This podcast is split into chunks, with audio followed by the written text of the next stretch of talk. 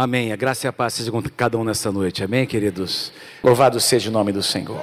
Vamos celebrar a ceia do Senhor nessa noite. Eu preparei uma mensagem nessa noite que Deus colocou no meu coração, cujo tema é celebrando a nossa comunhão. Celebrando a nossa comunhão. Semana passada, o pastor Trajano ministrou sobre alguns fundamentos bíblicos para estabelecer o reino de Deus na terra arrependimento, compaixão, justiça, honra, humildade, paternidade. Ficamos sabendo que foi algo tremendo, foi um tempo muito especial aqui na igreja. Amém? Vamos celebrar a última ceia, um ano de muitas conquistas, muito avanço. Amém, queridos? Um ano, primeiro ano nosso nesse novo espaço e Deus provendo as nossas necessidades. Foi um ano realmente de pagar as nossas contas, não é? De saudar os compromissos, mas nosso Deus é um Deus tão fiel. Nada tem faltado. Tudo tem sido pago no dia, não é sem atraso. Deus tem mobilizado a sua igreja, Deus tem levantado irmãos e irmãs para semear nesta casa. Nós estamos aí encerrando a campanha Multiplique seu talento, crendo que vai haver provisão. Nós compramos esse terreno aqui, demos mais esse passo de fé e nós cremos que vai haver provisão total da parte do Senhor. Quem crê comigo, diga amém. O texto que eu quero ler no início é 1 Coríntios capítulo 10, verso 16. Eu quero compartilhar com vocês um ensino nessa noite, alguns tópicos muita informação. Se você está anotando, aproveite, escreva aí verdades, princípios importantes, uma verdade sobre a importância que é esse lugar de comunhão, onde nós nos reunimos como igreja. Precisamos celebrar mais o fato de pertencermos a uma família. Quantos de vocês são gratos a Deus porque Deus colocou você numa família? A família de Deus, uma família maravilhosa. 1 Coríntios capítulo 10, versículo 16. Paulo diz assim: "Porventura o cálice da bênção que abençoamos não é a comunhão do sangue de Cristo, e o pão que partimos não é a comunhão do corpo de Cristo. Então, Paulo, ao falar sobre a ceia, ao mencionar a ceia, ele fala, ele usa duas expressões: a comunhão do sangue e a comunhão do corpo. Diga assim comigo: a comunhão do sangue e a comunhão do corpo. Essa palavra comunhão, no grego, é uma palavra muito forte no Novo Testamento, que aparece muitas vezes, é a palavra koinonia. Diga comigo, koinonia. Uma palavra transliterada do grego, koinonia, e ela significa o que vocês estão lendo aí, um relacionamento estreito entre pessoas, intimidade, compartilhamento, cooperação mútua, coparticipação, identificação, companheirismo, cumplicidade. Tudo isso tem a ver com essa palavrinha, koinonia ou comunhão. Às vezes a gente lê, lê essa, a palavra comunhão no Novo Testamento, como a gente vai ler daqui a pouco, a gente não entende às vezes as implicações, quando eles declararam, quando o apóstolo Paulo falou, ministrou essa palavra, inclusive quando nós lemos aqui em Atos, quando Atos capítulo 2, que eles perseveravam na comunhão, vou ler daqui a pouquinho com vocês, a expressão é muito mais forte do que nós conseguimos mensurar no português, na língua portuguesa. Tem a ver com aliança, tem a ver com compromisso, tem a ver com caminhar juntos, com a decisão de estar juntos até o final. Quando o rapaz diz para a moça no casamento, até que a morte nos separe, isso é coinonia, Amém, queridos? Isso é viver em coinonia, em comunhão, em aliança. Eu vou estar com você, eu vou pagar o preço. Não vai ser, nem sempre vai ser fácil, mas eu decidi que eu vou viver com você até o final da minha vida. Vou me doar por você. E vice-versa. E na igreja é o mesmo que acontece, porque é isso que Jesus fez por nós. Amém? É isso que Jesus fez por nós. E a ceia do Senhor é a expressão máxima da comunhão que temos com Jesus e uns com os outros. Não existe nenhuma simbologia estabelecida na Bíblia, na palavra de Deus, no Novo Testamento, que seja tão forte quanto a ceia do Senhor. A ceia representa, ela alimenta a nossa comunhão. Diz respeito à comunhão que nós temos com Jesus, com o que ele fez na cruz do Calvário e também uns com os outros. Há três elementos principais na ceia, como você sabe: a mesa, o pão e o cálice. Eu não coloquei aqui, quero apenas citar a mesa, diga assim comigo: a mesa, o pão e o cálice. Esses três elementos juntos, simbólicos, representam ou tipificam a nossa comunhão. A mesa representa um lugar de amor, um lugar onde existe diálogo. Quando nós comemos juntos, na nossa casa, normalmente esse deveria ser um momento de comunhão, não de discussões. Não é verdade, gente? Momento de elogiar. Puxa, meu bem, como esse arroz está delicioso. Mesmo que esteja faltando um pouquinho de sal. Vai lá, pega o saleiro, e coloca, ao invés de ficar reclamando. Amém, irmãs?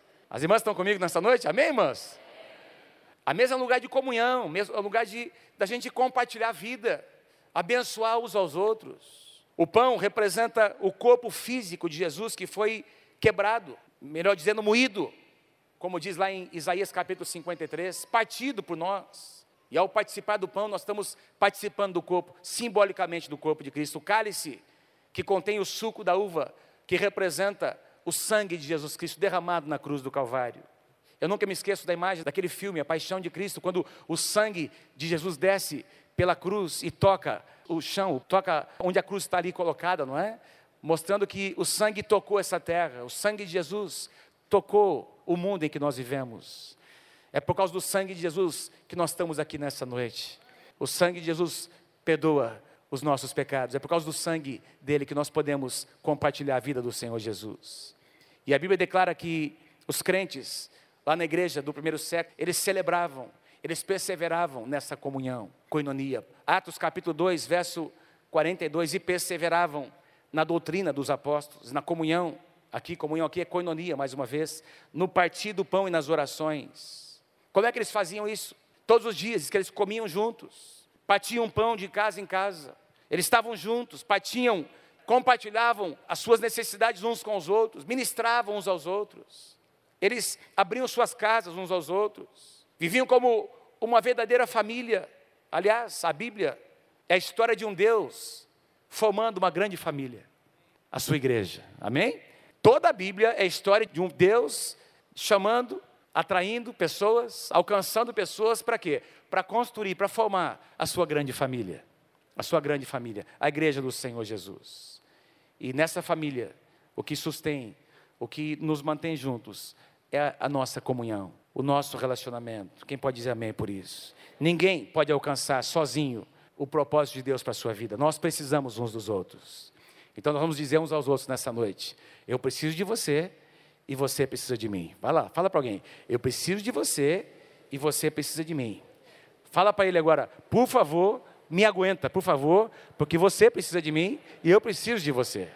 Fala para ele, por favor, tenha um pouquinho de paciência, porque eu preciso de você e você precisa de mim. O que torna a nossa comunhão tão diferente? O que torna a nossa comunhão tão diferente? O nosso relacionamento, daquele relacionamento que você tinha lá no mundo, lá fora, fora da casa do Senhor. O que torna esse relacionamento tão especial, tão diferente? Eu quero dar algumas razões bíblicas Quero ser muito bíblico nessa noite, mas é um estudo da palavra e quero trazer a vocês verdades importantes sobre a nossa, o valor da nossa comunhão. Em primeiro lugar, eu vou dar sete razões bíblicas porque a nossa comunhão é diferente do mundo. A primeira delas, porque o modelo da nossa comunhão é o próprio Deus. O modelo da nossa comunhão, da nossa coinonia, é o próprio Deus. Quando eu digo Deus, estou falando sobre a Trindade. Deus Pai, diga assim: Deus Pai, Deus Filho e Deus Espírito Santo. Diga assim comigo, a comunhão perfeita. Amém? Coinonia perfeita, comunhão perfeita entre Deus Pai, Deus Filho e Deus Espírito, Espírito Santo. Não existe exemplo de comunhão maior, de intimidade, de aliança como essa. Aliança mais perfeita do que essa. Na criação, eles estavam juntos. A Bíblia diz que havia o caos sobre a terra, o abismo estava presente. E antes de Deus liberar a palavra, a palavra era Jesus, como nós aprendemos algumas semanas atrás, João capítulo 1 diz que no princípio era o Verbo, Jesus, e o Verbo estava com Deus, e o Verbo era Deus. A palavra liberada da boca de Deus era o próprio Jesus. Deus liberou a palavra, mas antes de Deus liberar a palavra, a Bíblia diz que o Espírito pairava por sobre as águas. O Espírito, o Pai e Jesus Cristo juntos, trabalhando na criação. Não é lindo isso?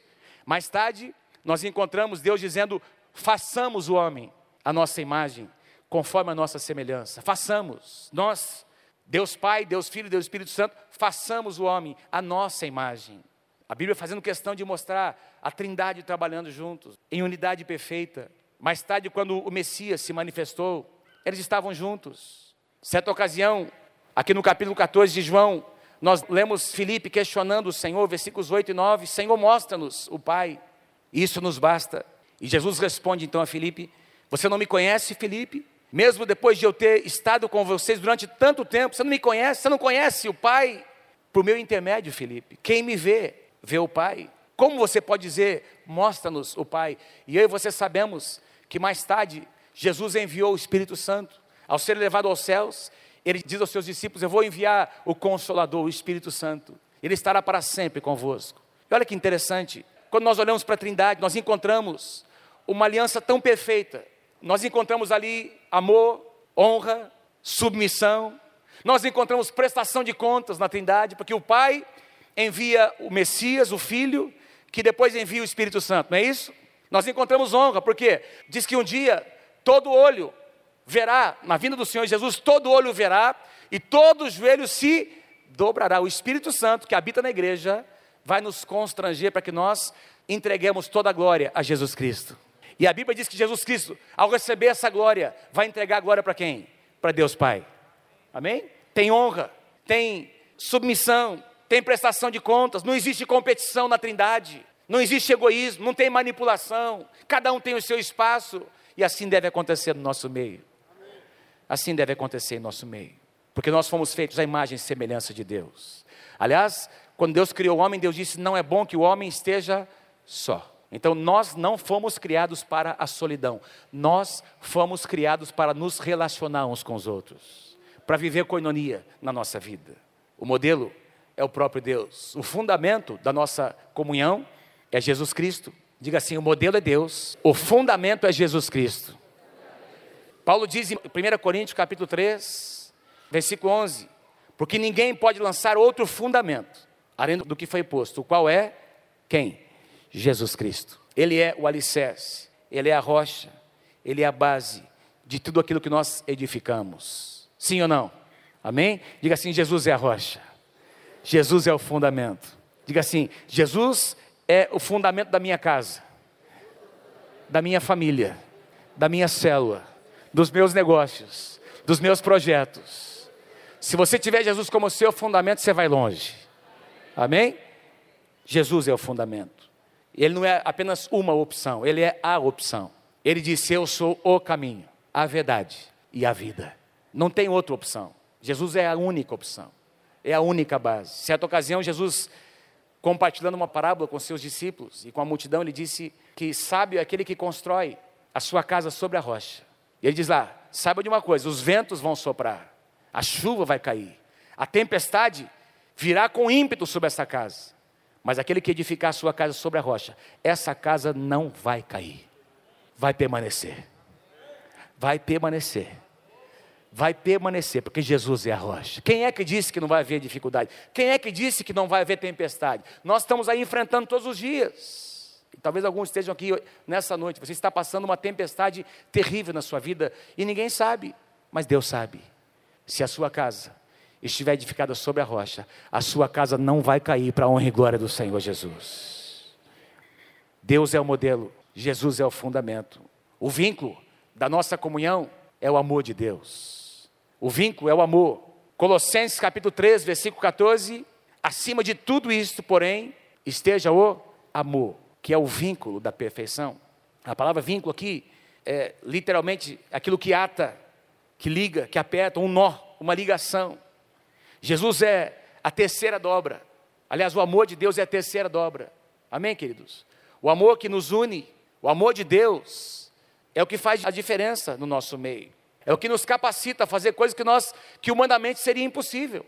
O perdão, por exemplo, é, uma, é um princípio, é uma prática que, naturalmente falando, é contra a nossa natureza. É verdade ou não é, queridos? Deu, levou, não é verdade?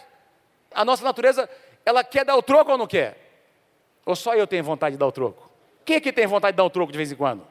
Alguém te fecha no trânsito? O que, é que você tem vontade de fazer? Como aconteceu agora, indo para São Paulo. Eu estou aqui ultrapassando um caminhão e um carro vem atrás e fica colado. Eu tenho, gente, eu gosto tanto quando um carro fica bem coladinho de mim atrás. Vou, vou confessar para vocês, que vontade que eu tenho. Vontade do que, que eu tenho de fazer? Diminuir a velocidade e ficar andando bem do lado do caminhão, fazendo o cara esperar mais, entendeu? É minha vontade. E eu confesso a vocês que eu comecei a fazer isso. A Mônica me deu um cutucão e disse: para com isso.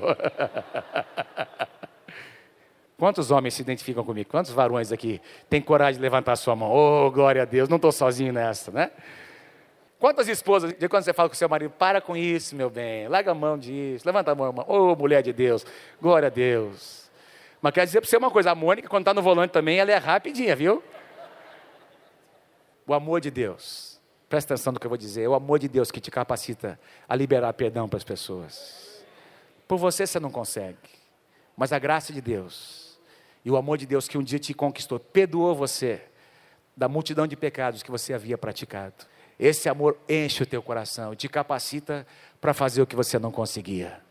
Te capacita para andar uma milha a mais, dez milhas a mais. A ter paciência com aquela pessoa, a promover uns aos outros. Nos capacita a investir em alguém. Não é ninguém está vendo um futuro abençoado melhor para aquela pessoa, mas você consegue enxergar porque porque você tem o um amor de Deus no seu coração, você investe. Isso é uma semeadura que vai marcar aquela vida. Nós temos alguns casais aqui da igreja, hoje de manhã, vários casais, tinham aqui algumas crianças, lá no Luzelon, que estão sendo adotadas por um final de semana. E nesse final de semana, essas crianças estão sendo amadas. E esses pais adotivos estão profetizando sobre elas: você vai ser um homem de Deus. Você vai ser uma mulher de Deus. Eu quero te amar. Hoje aqui várias crianças estavam aqui sendo abraçadas por irmãos da igreja. Por quê, amados? Porque nós cremos que o amor de Deus pode mudar o destino das pessoas. Amém. Glória a Deus. Nós cremos nisso. Amém. Tem uma aqui, né, com a Simone. Como que é o seu nome, querida? Aline. Aline, tá vendo esse povo aqui? Todo mundo está aqui ama muito você, viu? Vamos dar um aplauso para a Aline que está aqui. Que linda. É o amor de Deus que nos leva a nos identificar com a alegria das pessoas e com o sofrimento das pessoas. Pedro diz aqui no capítulo 4, sua primeira carta, versículo 8: acima de tudo, porém, tende amor intenso. Diga assim comigo: amor intenso. O que é que significa isso, queridos? Não é só amar, é amar intensamente. Diz lá em João, quando Jesus estava lavando os pés dos seus discípulos, antes do lava-pés, que aconteceu na última ceia. Primeiro versículo diz: Tendo Jesus amado os que eram seus, amou-os até o fim. Acima de tudo, porém, tende amor intenso uns para com os outros. Porque o amor o amor de Deus cobre multidão de pecados. Note que não diz encobre. Não é que o amor de Deus esconde os pecados, põe debaixo do tapete. Não, o amor de Deus cobre. E essa palavra cobrir aqui tem a ver com perdão, com expiação. Aliás, ela vem, a sua palavra equivalente no, na língua, no hebraico do Antigo Testamento, é a mesma palavra uh, que é citada no Antigo Testamento como expiação. Diga assim, expiação.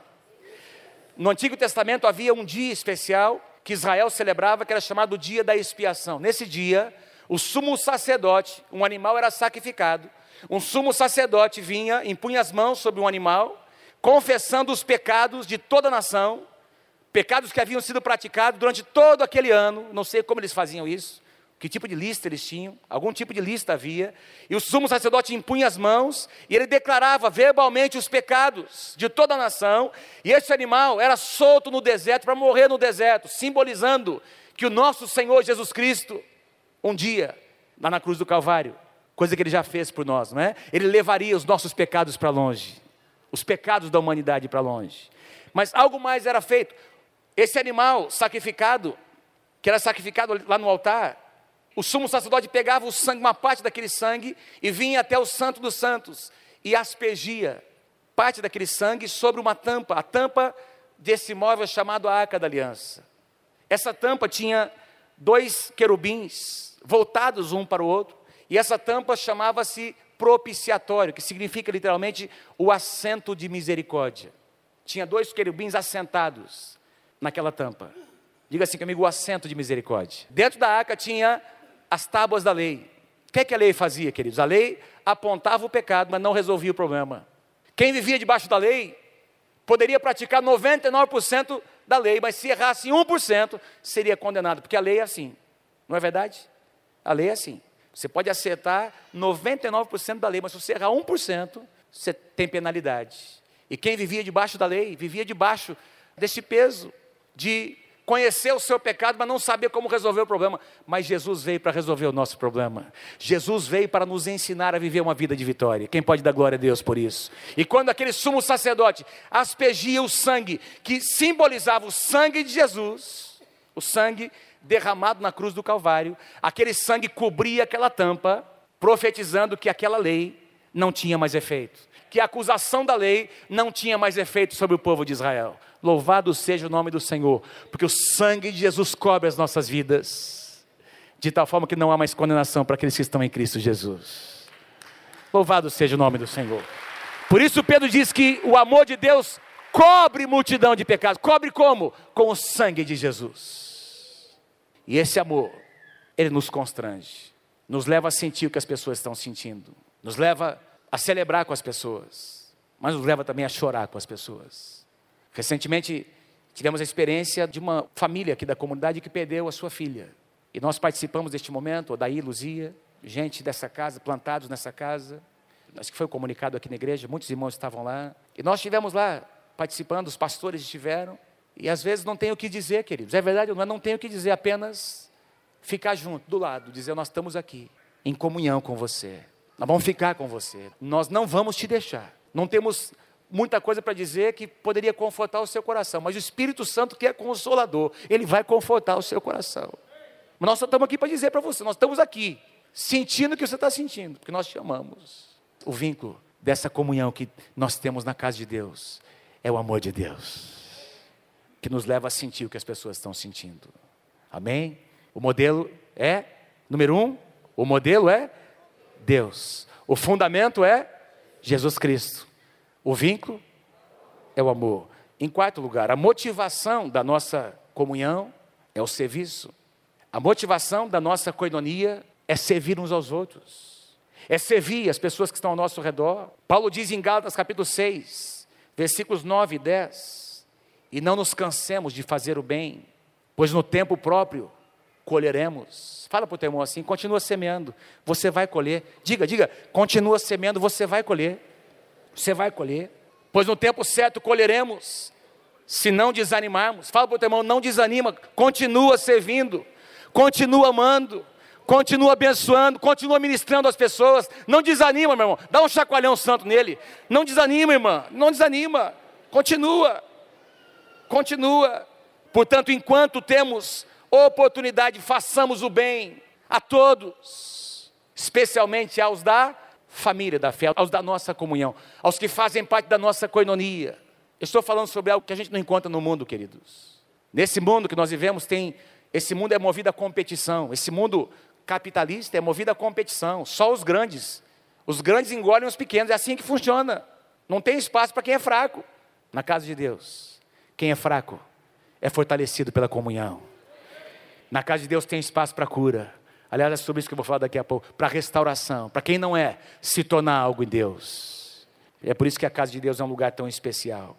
Enquanto estava preparando essa palavra dentro desse tema, comecei a lembrar de tanta coisa que aconteceu. Na semana que vem nós vamos mencionar isso, não é? Tanta coisa que aconteceu aqui nesse ano. Eu acho que nós nunca tivemos um ano com tantos eventos como esse aqui, 2013, não é? Os pastores estão dizendo, não é verdade, pastor. Tantos eventos, tanta mobilização. Logo depois de entrar nesse espaço, tanta coisa acontecendo. Mas o que me chama mais atenção, eu estava ministrando agora, quarta e quinta, na cidade de Brusque, em Santa Catarina, na igreja do pastor Paulo, da pastora Josi, uma igreja que está conectada, caminhando também debaixo da cobertura aqui com a gente. Tivemos um tempo muito especial. Estava ministrando sobre serviço na casa. E comecei a me lembrar de algumas pessoas. E eu citei a irmã Camélia. Cadê a irmã Camélia? Irmã Camélia levanta a mão, irmã Camélia. Levanta a mão, irmã Camélia. Isso. Eu falei lá, toda a igreja tinha que ter uma irmã Camélia. A igreja que não tem uma irmã Camélia não é uma igreja tão feliz quanto a nossa. Mas ninguém tem, só nós temos, graças a Deus, né? Amém. Olha, deixa eu dizer para você uma coisa. A irmã Camélia foi uma das primeiras convertidas nessa igreja. Não sei que ano ela se converteu, na época da tenda ainda, né, pastor Samuel, pastora Lígia? Lá na época da tenda. E desde que eu me conheço por gente, eu vejo a irmã Camélia dentro da igreja, trabalhando servindo. A irmã Camélia já está aposentada, mas ela se recusa a sair da igreja. Se você vier aqui durante a semana, você vai ver a irmã Camélia limpando alguma coisa, passando alguma, alguma toalha, é, preparando alguma. Não é, não é assim, pastor Ulisses? Fazendo alguma coisa para servir, porque o prazer dela é servir essa casa. Como não mencionar Márcia e Brigo? Como não mencionar Luiz e Pedrina? Os pastores estão todos aqui à minha frente, que aliás merecem um grande aplauso nessa noite, todos eles, não é? Como não mencionar esse pessoal que nós amamos, que é o pessoal do som, da mídia. Vamos dar um aplauso para eles. Vocês são uma bênção, gente. Obrigado, viu, pela vida de vocês. E gente que faz, que não aparece, mas faz. Sem eles, nós não estaríamos aqui. Nada disso estaria acontecendo. O que move a nossa comunhão o que faz ela acontecer, a motivação da nossa comunhão deve ser servir uns aos outros. Quero deixar com vocês essa passagem, que não está aqui, eu não coloquei, mas é uma das passagens mais lindas do Novo Testamento, 1 Coríntios capítulo 15, versículo 58.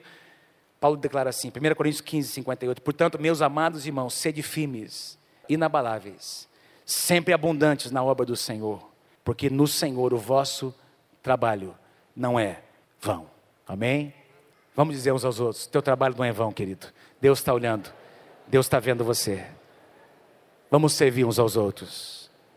Amém? Vamos servir uns aos outros? Vamos servir uns aos outros, amados? Em 2014, vamos servir uns aos outros? Na última ceia, a Bíblia diz que Jesus estava. A primeira coisa que ele fez antes de participar, ele pegou uma toalha, uma bacia e começou a lavar os pés dos discípulos. E aquilo deve ter sido muito constrangedor. Imagine você, Jesus lavando os teus pés. Imagine você, o pastor Samuel, o pastor Alígio, lavando os seus pés. Seria constrangedor ou não, queridos? Por quê? Porque nós é que deveríamos lavar os pés deles, sim ou não? Mas Jesus agora pega uma toalha, pega uma bacia e ele começa a lavar aqueles pés lindos daqueles homens. Aqueles pés limpinhos, né, Dani? Imagina o pé do Pedro, como é que era, meu? o Luiz está fazendo uma cara, meu Deus do céu. Jesus foi lá, aquele pé cheio de. atrás assim, não é? Aquele corinho assim, né? Aquela sujeirinha que estava assim, com o suor, eles usavam sandálias, aquela terra tinha impregnado no meio da unha. E Jesus foi lá, pegou o pezinho de cada um deles, lavou os pés de cada um deles enxugou os pés de cada um deles e profetizou sobre eles e declarou bênção sobre cada um deles. E no final disse: façam vocês a mesma coisa. 2014 será um ano para nós servirmos uns aos outros e servir a nossa cidade. Semana que vem vamos falar sobre o tema de 2014 e esse é o tema principal. Essa é a ideia. Nós, vamos, nós queremos servir uns aos outros e queremos servir a nossa cidade. Em quinto lugar, a força da nossa comunhão é a verdade. A força da nossa comunhão é a verdade. E conhecereis a verdade. E a verdade vos libertará. Verdade gera confiança nos relacionamentos. Onde tem mentira, tem desconfiança, tem insegurança. Mas onde se fala em amor, a verdade, mesmo que doa, tem segurança, tem confiança.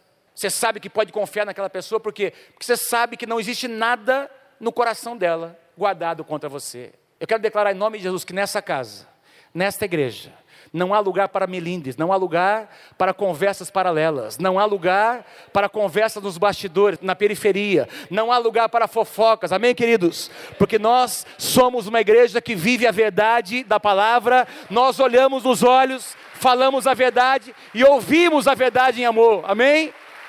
Como igreja. E é isso que traz força no nosso relacionamento. Amado, nós vamos resistir esse espírito de ficar falando as coisas, de covardia, de falar as coisas por trás, dos bastidores.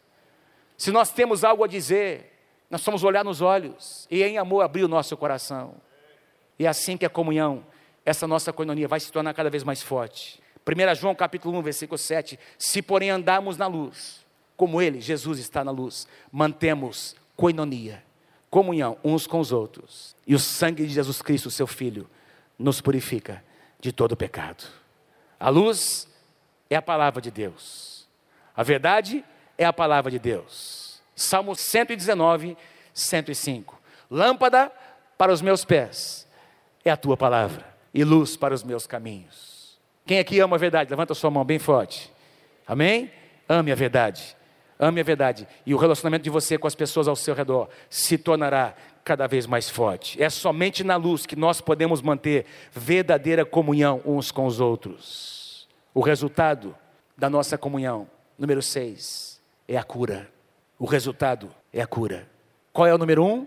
O modelo da nossa comunhão é Deus. Número dois, o fundamento da nossa comunhão é Jesus Cristo. O vínculo da nossa comunhão é o amor. A motivação da nossa comunhão é o serviço. Número cinco, a força da nossa comunhão é a verdade. E número seis, o resultado da nossa comunhão é a cura. Quem aqui já foi curado? Aqui na casa de Deus, na célula, na comunhão do corpo. Levanta sua mão bem alto. Glória a Deus por isso. Por quê? Porque a comunhão do corpo é lugar de cura, queridos. A comunhão do corpo de Cristo é lugar de cura. Confessai os vossos pecados uns aos outros. Tiago capítulo 5, versículo 16. Uns aos outros. no meio da comunhão. Confessai os vossos pecados e orai uns pelos outros, para seres o quê? Curados. Confessai os vossos pecados uns aos outros e orai uns pelos outros para seres curados. É nesse lugar que a cura acontece. Eventualmente, quero te lembrar uma coisa: pessoas vão falhar, porque pessoas são pessoas. Eventualmente, líderes vão falhar, e pastores vão falhar, mas permaneça na comunhão. Permaneça na comunhão, porque lá na frente, lá na frente, tem cura para a tua vida, tem restauração para a tua vida. Amém? Nós não estamos aqui para esconder erros e falhas de líderes. Quem é membro dessa casa sabe disso. Pedir perdão é uma coisa que nós fazemos, nós praticamos isso, porque nós também temos sentimentos, situações pessoais que nós vivemos, mas nós declaramos que nós vamos continuar juntos, porque continuando juntos, nós seremos todos curados. Esse é um lugar de restauração para todos nós, inclusive para a nossa liderança. Para finalizar, o propósito da nossa comunhão é alcançar o nosso mundo, alcançar o mundo em que nós vivemos. O mundo é o nosso campo, a nossa cidade é o nosso campo, Londrina é o campo que Deus nos deu. E se a nossa comunhão se tornar cada vez mais forte, quero lembrar você, porque eu sei que você sabe disso, amados. O mundo, isso vai chamar a atenção do mundo, por quê? Porque lá fora não existe esse tipo de amor. E as pessoas vão querer saber o que, é que está acontecendo lá naquela igreja chamada Nova Aliança.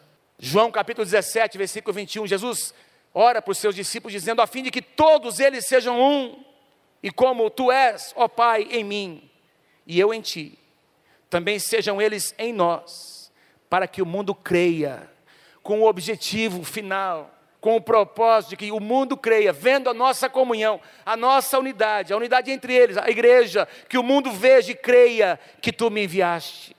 João capítulo 13, verso 35. Nisto conhecerão todos que sois meus discípulos, se tiverdes amor uns aos outros. A igreja de Atos é o nosso padrão. A igreja do livro de Atos é o nosso padrão. Enquanto eles perseveravam nessa comunhão que nós temos aprendido nessa noite, presta atenção, queridos. Enquanto eles perseveravam na comunhão, o Espírito Santo movia. Quantos creem que o Espírito Santo está movendo entre nós? Quem é que crê que o Espírito Santo move nas células? Que em 2014 Deus vai usar os líderes Deus vai usar cada casa. Que as casas de paz que nós teremos em 2014 serão melhores do que foram esse ano. Mais pessoas vão se converter, mais casas vão se abrir. Quem crê, diga amém. Essa comunhão, ela começa a repercutir, amados, no mundo em que nós vivemos. Lá em Atos, essa comunhão se tornou tão forte que a Bíblia diz que dia a dia as pessoas iam sendo salvas. Sinais e maravilhas aconteciam todos os dias, ninguém conseguia segurar esse mover que estava no meio da igreja. Eu creio que isso vai acontecer em nosso meio, em nome de Jesus. Eu creio em pessoas se convertendo enquanto nós estivermos louvando a Deus sem nenhuma palavra ser ministrada. De repente, um cântico profético, uma palavra profética é ministrada e as pessoas estão se convertendo, se quebrantando aos pés do Senhor Jesus. Por quê? Porque a presença de Deus está onde existe a comunhão do corpo de Cristo. O nosso amor e a nossa comunhão não pode ser um fim em si mesma. Amém? Nós vamos olhar para fora. Senão nós estabeleceríamos células fechadas. Ninguém entra. Vamos determinar quantas pessoas são, ninguém entra, ninguém sai, que é para fortalecer a nossa comunhão. Não, isso não vai, vai dar problema. Tem que ter gente nova chegando, tem que ter multiplicação, tem que ter bebê para a gente cuidar, tem que ter choro, mamadeira para dar para os novos convertidos. Amém? Tem que ter gente sendo levantada para se tornar pais espirituais na casa, para gerarem filhos. É um ciclo que não pode parar, queridos. Deus nos abençoa, nós somos ministrados. E esse amor que nós recebemos, nós repartimos com as pessoas. E quanto mais nós repartimos, mais gente Deus traz para ser ministrado. E mais líderes Deus levanta. E mais esse amor, essa comunhão começa a repercutir e tocar o mundo em que nós vivemos. O propósito é alcançar o mundo em que nós vivemos. Vamos declarar? O modelo da nossa comunhão é o fundamento da nossa comunhão. Vamos declarar da nossa comunhão em cada um, tá bom? Número um, vamos lá. O modelo da nossa, o vínculo da nossa comunhão é o amor. A motivação da nossa comunhão é o serviço. A força da nossa comunhão é a verdade. O resultado da nossa comunhão é a cura. O propósito da nossa comunhão é alcançar o mundo. Aleluia.